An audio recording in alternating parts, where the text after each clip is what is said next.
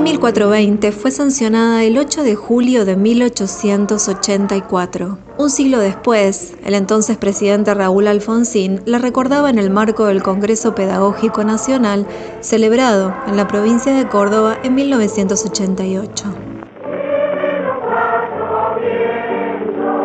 Hace algo más de un siglo la nación se dio una ley de educación básica promovió la universalización de la instrucción primaria y contribuyó notablemente a la cohesión social y al crecimiento cultural del conjunto de nuestra población.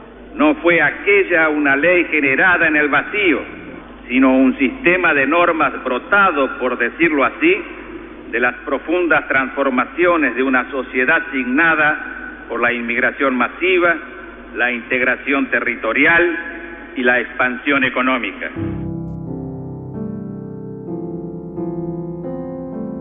El Congreso había tenido su primera edición en abril de 1882, convocado por el entonces presidente Julio Argentino Roca.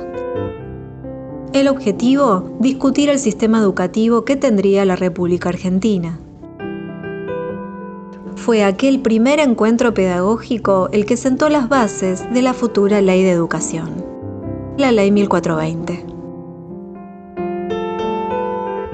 Para hablar de esto convocamos a Pablo Pinó, él es doctor en educación, profesor de Historia de la Educación Argentina y Latinoamericana en la Universidad de Buenos Aires es considerada la ley más importante educativa, por lo menos hasta avanzado, fuerte, mucho el siglo XX, porque estableció la idea de la educación como un derecho, la idea de que todos los ciudadanos fueran quien fuera, todos los niños de este país, hombres y mujeres, nativos, inmigrantes, rurales o urbanos, pobres o ricos, debían concurrir a la misma escuela en igualdad de condiciones a aprender lo mismo para formarse como ciudadanos y poder ejercer sus derechos.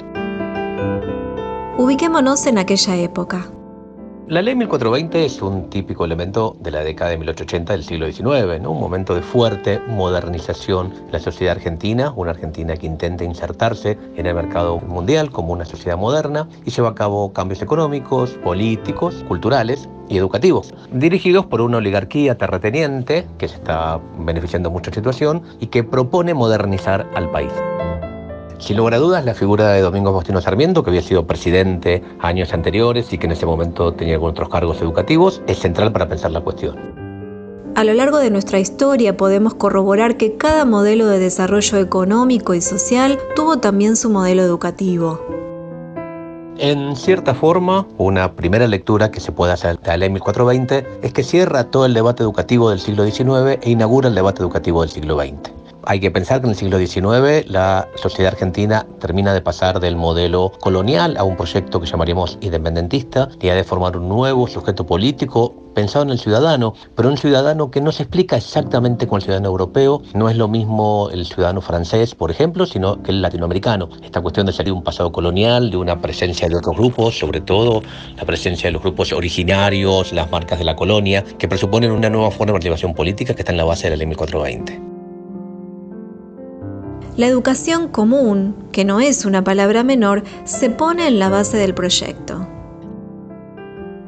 La ley 1420 va a establecer la educación común para todos los niños y niñas con interesantísimos avances en cuestiones de igualdad de género, sobre todo para la época, y acá hay que pensar no solo en el trabajo de Domingo Faustino Sarmiento, sino de una de las personas que más lo acompañó y más ideas le brindó, como fue Juana Manso establece que la educación va a ser obligatoria para todos los niños y por tanto gratuita. La gratuidad se desprende de la obligatoriedad.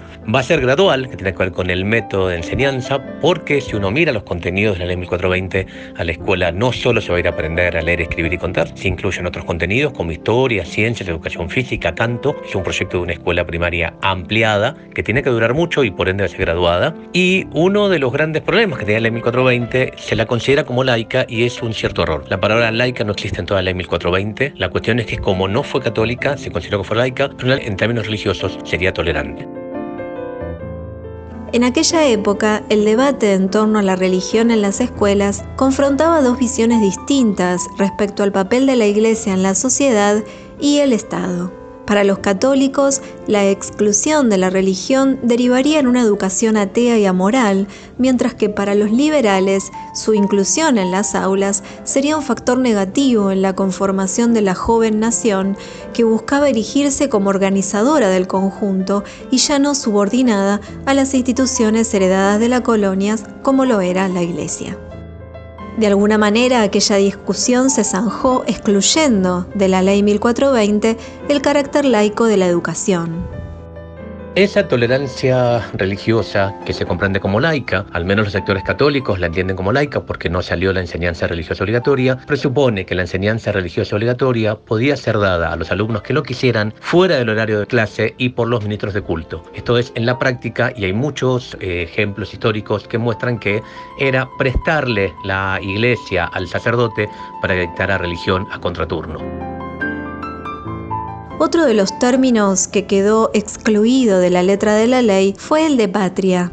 La escuela no nace como templo de la patria, sino como templo de la nación. El proyecto patriótico se sumará a la escuela argentina posteriormente, ya sobre el centenario, con la presidencia del Consejo Nacional de Educación de José María Ramos Mejía. También es importante aclarar que la ley 1420 solo tuvo alcance en las escuelas que dependían del Estado Nacional. Otro error común se refiere a pensar que actuó sobre todo el país. No es así. Es una ley que solo actuaba en las escuelas que dependían de la nación. Esto es las escuelas que no eran provinciales. Sí, en 1905, una ley llamada Ley Laines hizo que ampliara su rango de acción en muchas otras partes, pero la ley 1420 nunca tuvo vigencia en todo el país. Su derogación se produjo, de hecho, por la dictadura cívico-militar cuando en 1978 transfirió las escuelas de la dependencia nacional a las jurisdicciones donde estaban y terminó de completarse finalmente en 1992 cuando el menemismo sancionó la Ley Federal de Educación si bien ya no rige en nuestro sistema escolar, fue un instrumento normativo que estableció cómo se organiza la currícula, así como la estructura y el espacio físico que ocupan hasta el día de hoy alumnas, alumnos y docentes. Sin lugar a dudas, la ley 1420 es uno de nuestros orgullos nacionales. Establece el derecho a la educación común, esto es igual para todos los habitantes que pueblan este país.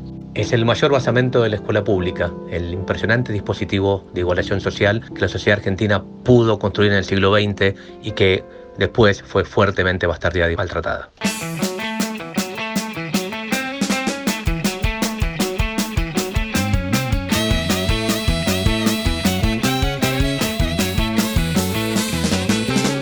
Y muy galante, educado por demás en su escala de valores.